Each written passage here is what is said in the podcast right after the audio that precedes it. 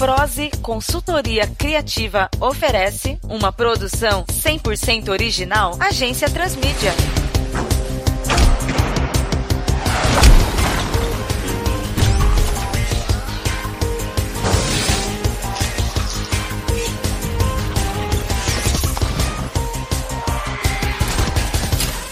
Caos Crescente. Anteriormente em Caos Crescente. Fogo! Tenho de impedir que o planeta seja tomado por uma fera medonha. Falcão ao alto! Base, perdemos o alvo. Aguardamos a indicação de radar. Não precisa! Olha na de luz! Você ousou violar a paz de minha nação. Farei de ti o um exemplo aos que acham que esta terra é frágil e mostrarei para toda a galáxia o que acontece aos que vêm atrás de destruição e violência. Vá! É o inferno chegando na Terra, é o caos. Estou te dizendo, é o caos. Ok, ok, amigo, eu vou comunicar ao distrito. Uma rádio patrulha de Pitanga, no Paraná, informou uma criatura que bate com a ficha do arquivo, senhor. Primeiro Porto Alegre, depois Florianópolis. Qual a relação? Fiquei sabendo que dois outros heróis enfrentaram caos ainda em estágio primário. Reúna esse pessoal e entre em contato comigo. Acho que não consigo dar conta desse bicho sozinho. Ei, esse aqui é herói mesmo? Ele parece mais a morte. Não consegui drenar sua energia para minha nave, mas consegui te dar um curto-circuito. Episódio 2 Crescei e Multiplicai Parte 1 Barra Bonita Esta bela cidade está sendo atacada. O clone de caos, cujas mãos se apresentam na forma de brocas, ataca a usina local, absorvendo energia da rede que parte dali. Dois tanques de guerra se aproximam para deter o clone numa das margens da bacia. A criatura se desvia dos disparos sem dificuldade, enquanto continua se alimentando da energia. O comandante da missão novamente ordena o um ataque, que mais uma vez cai no vazio, embora force o monstro a largar os cabos de tensão por onde drenava a eletricidade. Irritado, ele corre por entre os tanques. Atenção, suspender fogo. Se nós atingirmos a represa, vamos acabar danificando sua estrutura. Assim vamos atingir as cidades vizinhas. Suspender fogo. Repito, suspender fogo. O clone se detém, olha para trás e aciona uma das brocas, provocando uma enorme fissura na estrutura de concreto. Ele olha para o comandante e acena positivamente com a cabeça. O militar acena negativamente em resposta à criatura, mas o monstro gesticula positivamente com a cabeça mais uma vez, de forma sádica. O comandante estende a mão na direção da criatura, que finca outra mão de broca na estrutura, aumentando o estrago. Novas ordens são dadas pelo cabeça do comboio. Sigam em frente, detenham esse monstro. Vamos dar cobertura logo atrás enquanto eu chamo a infantaria pelo rádio. Sim, senhor. O tanque se adianta e atira no rosto do monstro. Um pequeno esguicho de água passa por onde a criatura criou a rachadura. Levantando-se, a fera corre para o lado oposto dos tanques e dá de cara com alguns dos soldados de infantaria, que disparam seus fuzis no clone alienígena. As balas parecem fazer não mais do que irritar a cópia de caos, que finca as brocas no chão e as gira. Isso parece estimular mais suas antenas, como um giroscópio, potencializando a descarga elétrica e levando os soldados à inconsciência após o choque intenso. A criatura se vira para onde estão os tanques, caminha na direção da maior fissura e gira obliquamente sua broca, fazendo um jato de água molhar o veículo que está mais na dianteira. Em seguida, pula por sobre a fenda e cai em cima do tanque, disparando uma imensa carga de energia, rompendo o isolamento do veículo e desacordando os soldados lá dentro. Após este ataque, o monstro segue ao outro veículo blindado, onde está o comandante da missão. Primeiro, usa sua broca para destruir o caminhão e depois dá um chute forte no tanque, arremessando-o em direção à água represada. Ainda no ar, de forma estranha, o tanque fica completamente inerte, sem prosseguir ao seu destino fatal. Ao buscar respostas com os olhos, tanto o clone quanto o comandante veem uma energia azul segurando o tanque no ar e, em seguida, guiando-o para a beirada da bacia. A energia, em forma de uma enorme mão, põe o veículo à margem e abre a escotilha, por onde sai o comandante olhando para o céu. Surge então a figura humana sendo puxada por um ponto de energia em sua mão direita. Manopla? As ordens, comandante. Parece que o senhor está com uns problemas com o grandalhão ali, se não se importa. Fique vontade. Manopla então chega perto do clone e pousa a 10 metros do monstro. Você é novo nessas bandas, né? Eu sou o Manopla e você deve ser o vilão dessa história. Acertei? O clone não responde e anda vagarosamente na direção do herói, de maneira errática. Manopla se posiciona defensivamente diante do avanço do clone. Você deve ser uma cria daquele ET que tocou o rebu em Florianópolis, né? Sinto muito, mas aqui você não vai fazer a mesma história. Ele ergue a mão direita, que veste um tipo de luva medieval de bronze, e descarrega uma energia azulada. Surge então acima do clone uma enorme enorme mão energética, aberta na mesma forma que a empunhadura do herói. Manopla então desce com a mão sobre o monstro, que não reage, abrindo os braços e colocando o rosto à mostra para o ataque. A palma energética dá sinais de enfraquecimento e míngua. Manopla recua e a criatura avança progressivamente para cima do herói. Eu te estendo a mão e é assim que você me retribui, né? Então vamos tentar algo mais agressivo. Toma essa! Surge uma mão enorme fechada, a qual Manopla direciona para acertar em cheio o monstro. Este, por sua vez, recebe todo o ataque e absorve mais rápido ainda a energia da qual ela era feita. Manopla começa a ter falhas na sua energia e a mão se desfaz quase que imediatamente. A luva de bronze superaquecida começa a liberar fumaça. O herói recua quando o monstro se aproxima demais, mas a criatura é mais rápida e forte, pulando diante do mascarado. O clone se prepara para perfurar Manopla com suas mãos de broca, e num último resquício de força ele cria uma mão espalmada diante do ataque, que não é absorvida pelo clone, já que suas antenas não tocam a superfície do artifício. Com isso, o que seria um golpe letal se torna um forte golpe de impacto, cujo colapso lança o herói para o meio da bacia, afundando em suas águas geladas. O monstro olha para dentro da água e nada vê, desviando então sua atenção para o outro ponto, que parece bastante distante. O clone toma distância, corre pela ponte da represa e pula para longe da visão de todos. Uma energia azul vem rapidamente por baixo d'água e de repente, Manopla é lançado para cima da ponte, rebocado pela sua empunhadura destra. Enfraquecido, ele é amparado pelo comandante e sua tropa. Você está bem, Manopla? Depende do ponto de vista. Nenhuma das minhas especialidades puderam deter esse bicho API como um condenado. Mas estou vivo aqui para contar a história. Acho que empatou. Vamos chamar um médico para você. Agradeço se conseguir o lanterneiro. Acho que a Shamashi tá precisando de umas marteladas depois dessa pancada. Alguém conhece um pedreiro nas redondezas? Eu não vou ficar tampando esse buraco a vida inteira.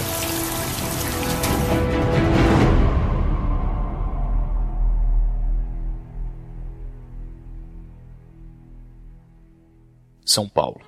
Caos chega à capital paulista escavando seu túnel, cujo rumo é desconhecido de todos. No campo do Parque São Jorge, o argentino Juanito, a nova contratação do timão, treina alguns pênaltis. Ele toma distância, escolhe o canto e chuta. O goleiro cai para o outro canto, mas quando está para comemorar o gol, vê que após um tremor, a trajetória da bola é literalmente travada no ar, pois do chão surge um grande braço com um ferrão similar ao de um escorpião que fura a bola. O gramado se abre mais e de lá sai um novo clone de caos quebrando até mesmo as hastes do gol ao se erguer. Juanito, assustado, dá dois passos para trás. ¡Mi Maradona! He oído sobre el monstruo defensor de penal, pero esto... Dios mío, quiero volver a Argentina. Após a fuga dos hermanos, o clone esfrega a cabeça, estranhando por um instante a língua falada por aqueles primitivos. Em seguida, olha ao redor, dá de ombros para a situação e começa a correr pelo Parque São Jorge, destruindo tudo que está ao seu alcance.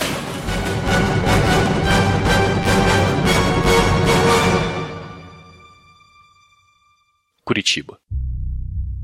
Dr. Crânio traz um avental de couro usado por lanterneiros, mas sem dispensar seu capacete e a camisa preta. Remexe algumas peças velhas, sujando a roupa de graxa enquanto usa uma chave de boca. De repente, olha para o monitor do notebook e vê que alguma coisa sobre o caos aparece na TV. O programa de identificação fonética, usado para registrar notícias sobre o alienígena assim que estas surgissem na mídia, funciona. E ele corre para a frente da televisão, a fim de acompanhar a reportagem. Lá, o noticiário relata. Tem imagens exclusivas daquela fera pilantra, fera badenista pilantra. Badenista atacou a represa de Barra Bonita no interior de São Paulo. Dá um play aí, rapaziada. Olha só.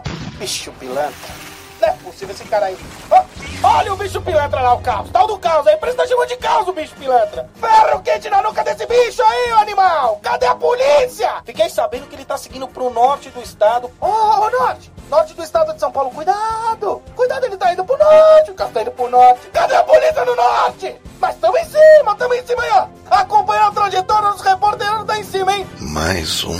Parece que esse bicho não cansa de dar cria. Parece pobre. Direto da redação tem uma. Tem mais informação com quem? O garoto brilhante Cláudio, vídeo nosso garoto brilhante, as matérias que abrilhantam o nosso programa. Tá em cima do fato lá a respeito daquele clone na capital de São Paulo. Vai lá, Cláudio, é com você. Ô, oh, boca. E essas são imagens ao vivo da marginal do Rio Tietê, onde mais um monstro causa destruição e caos na cidade. Não parece haver qualquer tipo de intervenção militar até o momento. Uma barbaridade. Como se a gente precisasse de mais destruição. Após guardar a flanela no bolso do avental, o herói começa a analisar as imagens novamente e traçar comparativos do que já foi apresentado. Uma imagem tridimensional de caos é redimensionada, mostrando as marcas em suas costas. Analisando mais minuciosamente, Dr. Crânio percebe uma sequência de liberação de clones que é seguida. Até o momento, são quatro clones registrados com símbolos estranhos e isolados nas costas. Uma exclamação de ponta cabeça, a letra L girada em 180 graus, um cogumelo com o topo riscado verticalmente e o que parecem duas letras P espelhadas e fundidas de costas uma para a outra. Dr. Crânio pega a flanela novamente e, pensativo, dá uma polida em seu capacete. Até agora, quatro manchas viraram clones. Então, se cada mancha corresponder ao número de crias que Caos é capaz de gerar, quer dizer que, ai cacete,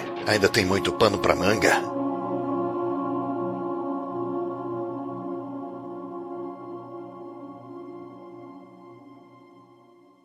São Paulo.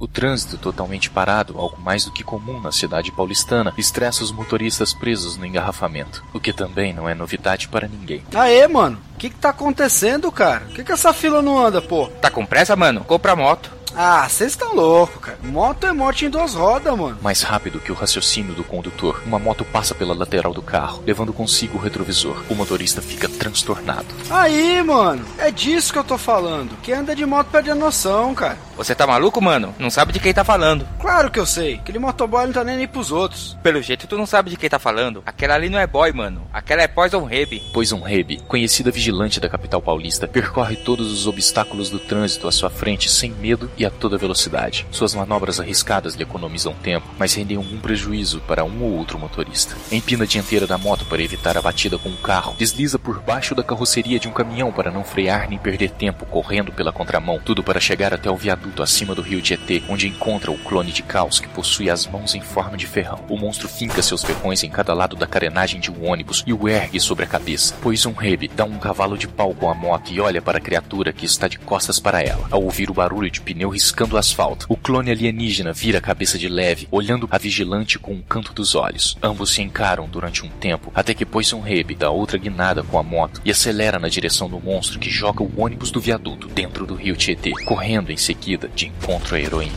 Os dois se cruzam em alta velocidade, pois um Rebe joga a moto pela esquerda da criatura para evitar a ferroada de sua mão direita. Na manobra, ela saca sua Kusarigama, que é uma arma japonesa composta por uma foice com uma corrente presa ao cabo e um peso de metal na extremidade da mesma corrente. E com a mão esquerda, enrola a corrente de sua arma no joelho do monstro, acelerando ainda mais, puxando a criatura junto com a moto. Ela desce do veículo, corre na direção do monstro, pula por cima dele, que está deitado de bruços, e se virando aos poucos durante o salto, desenrola a corrente da arma da perna do oponente, caindo de pé do outro lado, próximo à cabeça dele. Ela gira a corrente em posição ofensiva. Tudo bem que ninguém suporta ônibus, filhote, mas não é jogando tudo que nos irrita do viaduto que as coisas vão se resolver. E ela parte para cima do clone de caos em seguida, tentando fincar a lâmina na cabeça dele desta vez. O monstro coloca o ferrão direito na frente do ataque, aparando a investida da heroína. Uma de suas antenas toca o pé de Poison Rebe e ele aproveita para descarregar uma intensa rajada de eletricidade na moça. Ela sente os músculos desobedecendo seus comandos, o que a deixa ainda mais furiosa. A vigilante começa a cercar o alienígena, que já se levanta da queda causada pela armadilha da corrente e da moto. A mascarada gira a corrente e joga no braço direito da criatura, que apara o golpe enrolando a corrente em torno do antebraço. A heroína dá uma forte puxada, na qual o monstro dá um passo adiante, mas depois a própria criatura dá um solavanco mais forte, puxando Poison Rebe violentamente contra seu corpo. Ele a apanha com o braço esquerdo, usando seu corpo como ponto de estrangulamento, enquanto ergue o ferrão direito para fincar o veneno nela. Quando a agulha já está descendo próximo ao rosto da heroína, ela dá uma cabeçada no olho esquerdo do monstro, que se distrai e finca o ferrão no braço esquerdo da mulher. Apesar de ter sido dolorida a inoculação da substância venenosa, Poison Rebe se solta dos braços do clone e se recupera diante de seus olhos. Ele fica furioso, confuso sem entender o motivo pelo qual seu veneno não surtiu efeito, e olha para a vigilante fantasiada com o um único olho bom de sua face, já que o outro parece avariado. Não me preocupo com teu veneno, é fichinha perto do meu, filhote. Ela corre na direção do monstro que salta com o ferrão esquerdo em direção ao corpo de Poison Rebe. O ferrão acaba por se fincar no asfalto, permitindo que a vigilante utilize o braço preso ao chão como ponte entre o solo e o corpo da criatura. Tão logo alcança a articulação do ombro do monstro. Ela agarra com as duas mãos as antenas mais baixas do rosto do clone alienígena. Em resposta à ofensiva da vigilante, o oponente aproveita para eletrocutá-la, mesmo ela resistindo ao máximo. É só isso que você tem, filhote. Já vi idosos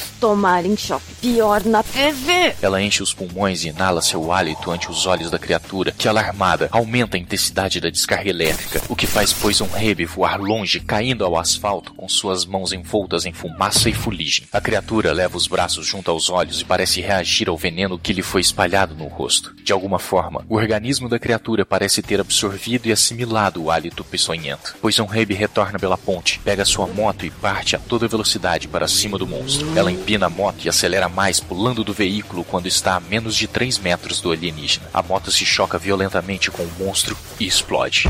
Poison Rebe cai atrás do alienígena sem olhar o que aconteceu, de costas. Em seguida, a criatura tomba para frente. A mancha em suas costas brilha e o oponente explode se desfazendo mais em gás do que em chamas. Terminado o definhamento da criatura, pois um rebe enrola sua Kusarigama e caminha até onde o monstro pereceu. Quando se prepara para ir embora, um guarda se aproxima. Ei, moça, Hum? espere. Foi? Tudo bem que eu tenho que te agradecer por destruir o bicho, mas tem de fazer meu trabalho. Durante o percurso, você infringiu um bocado de leis de trânsito. Mas- Tome. Multa?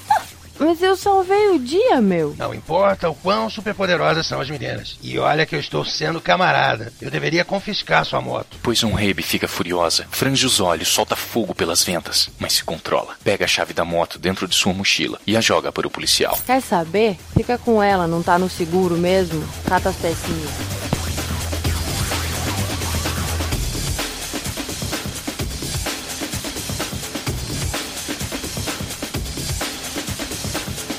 Catanduva.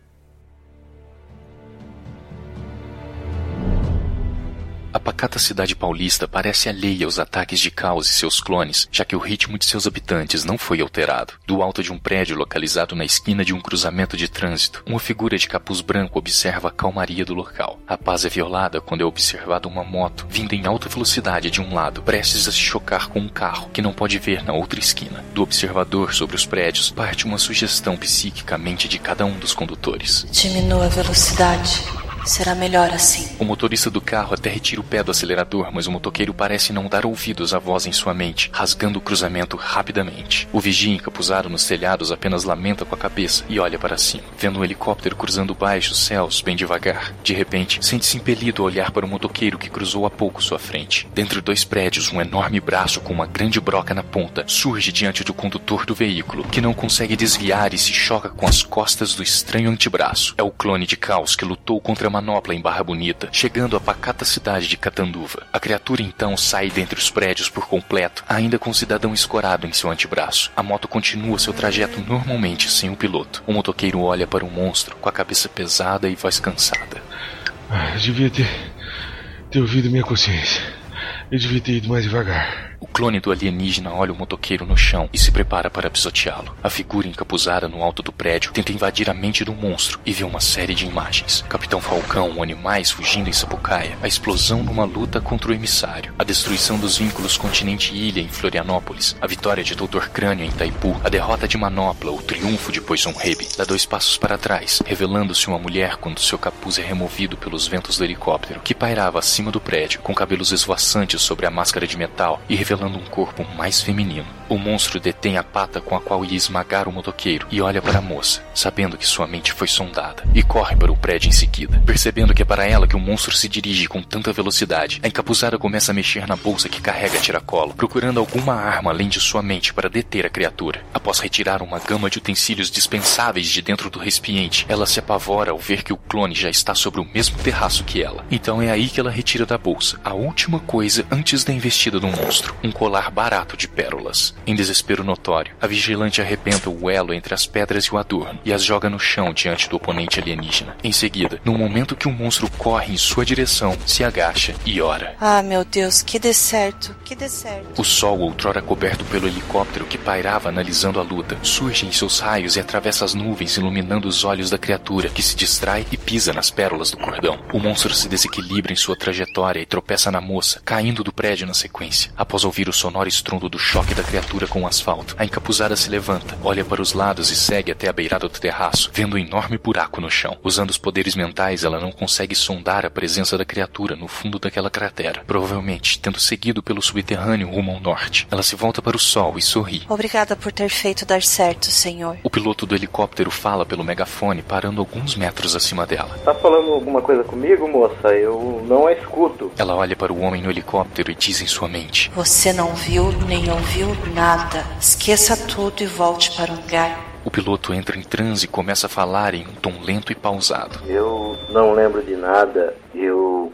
esqueci tudo. O helicóptero se afasta de forma estranha, desgovernado. A moça que estava de costas para e corre aflita ao parapeito, forçando novo contato mental com o piloto. Não! Não esquece de pilotar. Disso você lembra, moço. O piloto sacode a cabeça e vê que está prestes a fazer uma besteira, retornando então ao hangar. A encapuzada relaxa e limpa o suor frio que lhe descia pelo pescoço e lhe ensopava os cabelos. Em seguida, se volta à porta do terraço. Eu vi muita coisa na cabeça daquele bicho, mas eu não posso fazer nada sozinha. Talvez, se eu encontrar o homem de capacete branco, eu tenha alguma chance. Hum, pena que teletransporte não é o meu poder este mês. Passagem de avião dói no bolso.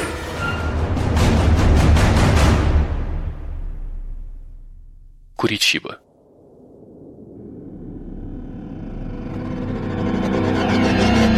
Crane está terminando de encaixar um parafuso numa placa de metal quando seu computador dá o sinal de que a palavra caos foi detectada na TV. Mas para não ter que transitar da oficina para a sala todo momento, ele já transportou a aparelhagem toda para o galpão e lá mesmo assistiu o noticiário. Foi notificado o surgimento de dois novos clones da criatura conhecida como Caos. O primeiro travou uma luta contra o herói conhecido como Manopla em Barra Bonita, com participação das Forças Armadas. Mesmo não detendo a criatura, Manopla impediu um desastre maior. O clone seguiu seu curso de destruição e fontes informam que ressurgiu em Catanduva. O segundo clone surgiu também em São Paulo, debaixo do Parque São Jorge, sede de um grande clube de futebol, e foi vencido pela heroína conhecida como Poison Hebe. A situação culminou num grave incidente diplomático, já que o presidente argentino afirma que seus atletas têm sua integridade física comprometida enquanto fazem carreira no Brasil. As declarações não foram bem recebidas pelo governo brasileiro que Neste momento adentram ao galpão os heróis Capitão Falcão, Oculto e Emissário. Dr. Crânio coloca o notebook ao lado dos outros monitores para assimilar as imagens no seu disco rígido. Oculto olha ao redor, vê o galpão cheio de teias e a escuridão de alguns pontos. Hum, lugarzinho maneiro? É um desses que eu queria ter. Por que, que isso não me impressiona? Por que demoraram tanto? Tarata cedeu um esconderijo secreto, companheiro de luta. Mas até que foi fácil encontrá-lo aqui na rua.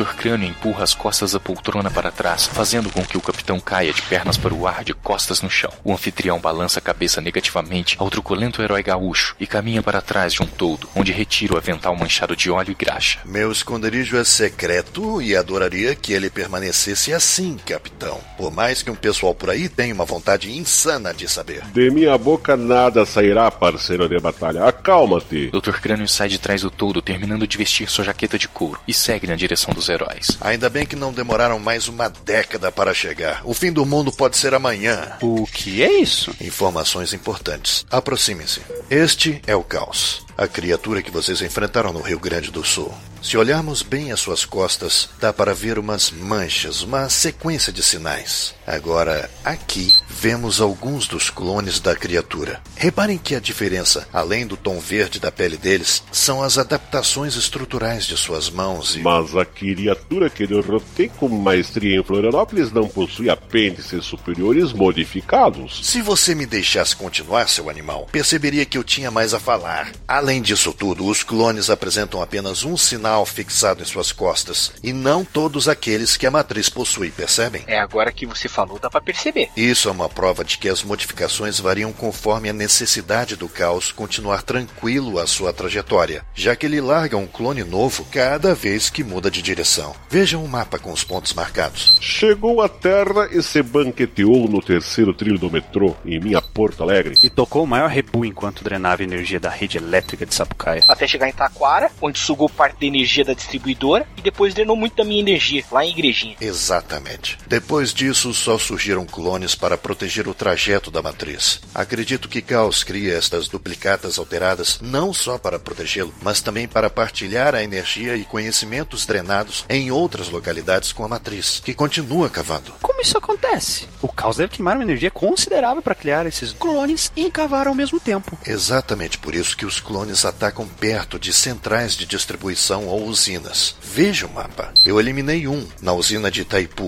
Um tal de Manopla conseguiu deter um clone a tempo dele não drenar energia da estação em Barra Bonita, sem contar os outros que se alimentavam adoidados de redes elétricas. Acho que parte dessa energia é mandada para a matriz, para que ela continue seu caminho sem que falte energia. E as manchas? Conseguiu associar aí alguma coisa? Como disse, tem algo padronizado naquelas manchas. Veja as fotos. Foram tiradas da nave onde o caos chegou. Consegue ver que algumas das manchas parecem com alguns símbolos da nave? É, e você acha que isso aí quer dizer alguma coisa? Acredito que seja, sim, uma linguagem. Para mim, reflexivo e astuto investigador, estás proferindo discurso na antiga e milenar língua helênica. Na verdade, não é grego, é xiziano. Mas quem? Não se preocupem. Por que vocês não colocam logo na frente do esconderijo uma faixa Quartel-General do Dr. Crânio? Entre e dê pitacos. Acho que chama menos atenção. E tio, não fui eu que trouxe não. Essa aí chegou sozinha. O capitão foi o último a entrar. Ele que devia ter fechado a porta. Quem é você, moça? Como eu disse, não se preocupem. Sou pacífica. Ainda bem, mulher, pois caso contrário você não seria páreo para o maior super-herói deste país. Ela está dizendo que se chama Pacífica,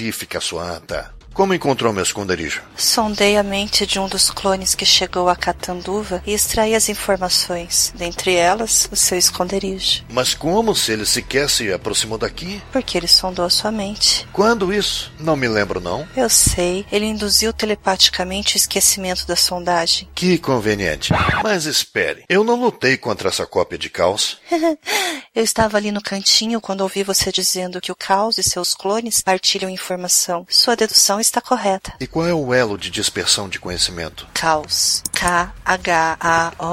Pacífica aponta a imagem que tem os cinco símbolos tipológicos referentes ao nome. Um pequeno triângulo, uma letra L girada em 180 graus, um número 7 girado em 180 graus, uma letra S deitada sobre um ponto e duas letras P espelhadas e fundidas, uma de costas para a outra. Esse é o nome dele mesmo? Sim, e é o que está escrito aqui. Então realmente é uma língua? Sim, esse é o tal Xiziano que eu disse. Sondei a mente do monstro e peguei muita informação, embora não pudesse ter recolhido todo o conhecimento sobre a língua e a missão de caos na Terra. É o preço que se paga por ter poderes rotativos. Desculpa, mas eu vou ter que me intrometer na conversa de vocês dois. Como assim poderes rotativos?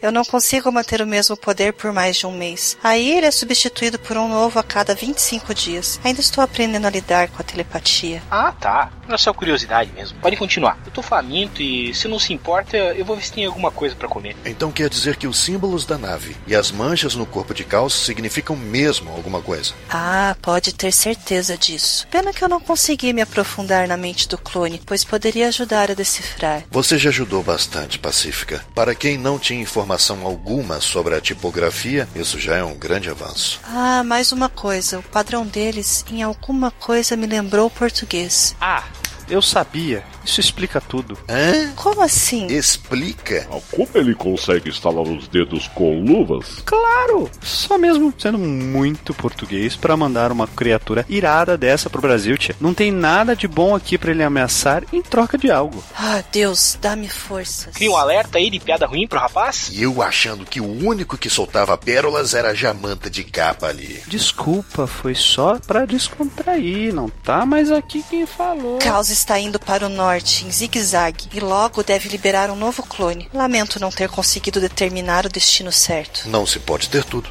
Agora tenho de resolver algumas questões. O que, por exemplo? Para começar, devemos mudar nossa base de operações. Se o Cal sabe onde nos escondemos, poderá nos atacar. Sugira um novo esconderijo, mesmo porque não quero ninguém filando minha comida, nem deitando na minha poltrona, e muito menos entrando e saindo daqui como se fosse a casa da mãe Joana. Justa a sua colocação, embuçado da justiça. Tenho, porventura, um primo que trabalha no litoral paulista, ou mesmo reside numa casa do subúrbio de Santos que viria bem venha servir aos nossos propósitos. Finalmente você colaborou com alguma coisa, capitão. Melhor do que nada. Agora, o segundo problema. Devemos reunir mais pessoal, porque só nós não vamos dar conta do caos. Eu tenho um amigo no Rio de Janeiro que pode nos dar uma forcinha, mas não estou conseguindo falar com ele. Eu tava vendo na TV que um tal de Manopla e uma moça, uma tal de Poison Raby, eu acho, enfrentaram os clones. Podem dar uma mãozinha pra gente, não é? Ao entrar na mente do clone em Catanduva, consegui informações a respeito deles. Acho que pode ajudar. E a luz resplandece nas trevas. Menos mal. Todos aqui têm aquele aplicativo de mensagens para mantermos contato? Ih, tá fraco. Minha franquia já expirou. É, o celular é pai de santo, só recebe. Entendeu agora a necessidade de um alerta de pedra ruim, cara? Herói no Brasil. É isso aí, meu povo. Bom, então peguem aqui esses três comunicadores. A crise está aí, recessão brava. Então teremos de nos dividir em três grupos. Capitão, leva esse e vai falar com seu primo sobre o Moquifo. Pacífica e emissário, fiquem com este e vão procurar os dois heróis de São Paulo. Eu vou ficar aqui para finalizar umas pesquisas para depois seguir a trilha de caos com o oculto. Ô, oh, bonitão, eu não vou. Quer seguir o rastro como? De velocípede? Não, guri, nisso aqui. Dr. Crânio puxa a lona de um volume ao centro do galpão, mostrando um Sopwith da Primeira Guerra Mundial mundial, todo recalchutado e remendado. Um pedaço pequeno da lataria cai e o Dr. Crânio usa uma pistola de grampos para colocá-lo de volta, virando-se para todos e dando um suspiro. Esse é o Albatross DK, com modificações de motor, agora adaptado para o gás natural, que custa mais barato não polui que nem o diesel. Esse avião foi arrematado num leilão de quinquilharias de guerra pelo meu pai. Ele gostava de colecionar essas coisas. Tá com uns probleminhas a serem resolvidos, mas é coisa boba. Tá um pouco surrado, tem que girar a hélice para ligar, tá precisando de uma pintura nova, tá engasgando um pouco e também. Cadê aquele jato bonito que você tava usando? Se sacrificou para derrotar o clone em Itaipu. Dr. Crânio coloca a mão no peito e abaixa a cabeça em reverência. O banco não quis me dar um empréstimo, então me virei na sucata desse velho avião. E por que eu? Tendi ali. Porque os outros voam e não vou colocar a mocinha ali na reta, já que ela nos ajudou muito. Além do que, se a gente tiver algum contratempo, você vai ter como nos salvar com essa sua capa expresso das sombras, né? Andei lendo sobre você. Tudo eu, tudo eu. Vai, vai, vai. Liga esse teco-teco antes que eu me arrependa, vai. Segura sua onda, guri. Primeiro vou descobrir o curso de caos. Depois voamos. E nós? Vocês ainda estão aqui? Estão esperando o quê? Convite formal em papel timbrado? Vão, vão, vão! Agora tu vê. Não nos paga um tostão, mas manda que é uma beleza. Pelo menos forrasses o bucho de sanduíche, nem aconchegar-me na poltrona consegui.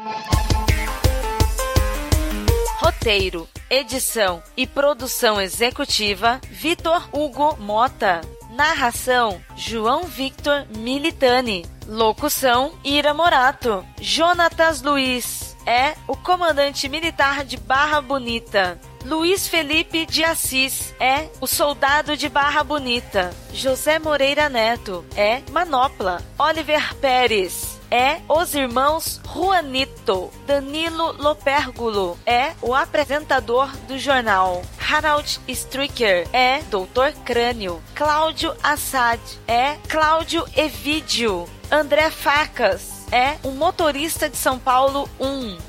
Luiz Henrique Garavelho é o motorista de São Paulo 2. Ana Gouveia é Poison Reb. Paulo Elache é o guarda municipal. Kel Bonassoli é Pacífica. Fernando Grelê é o motociclista de Catanduva. Isavan Sacuti é o piloto de helicóptero. Carlos Del Valle é o repórter gaúcho. Pedro Henrique Souza é oculto. Francisco Seixas é Capitão Falcão. Alexandre Badio é emissário. Promoção. Já pensou em dar o nome para este grupo de heróis e ainda receber um prêmio por isso? Então, visite o site www.agenciatransmedia.com.br, leia as instruções do concurso no post deste episódio e participe dando a sua sugestão nos comentários.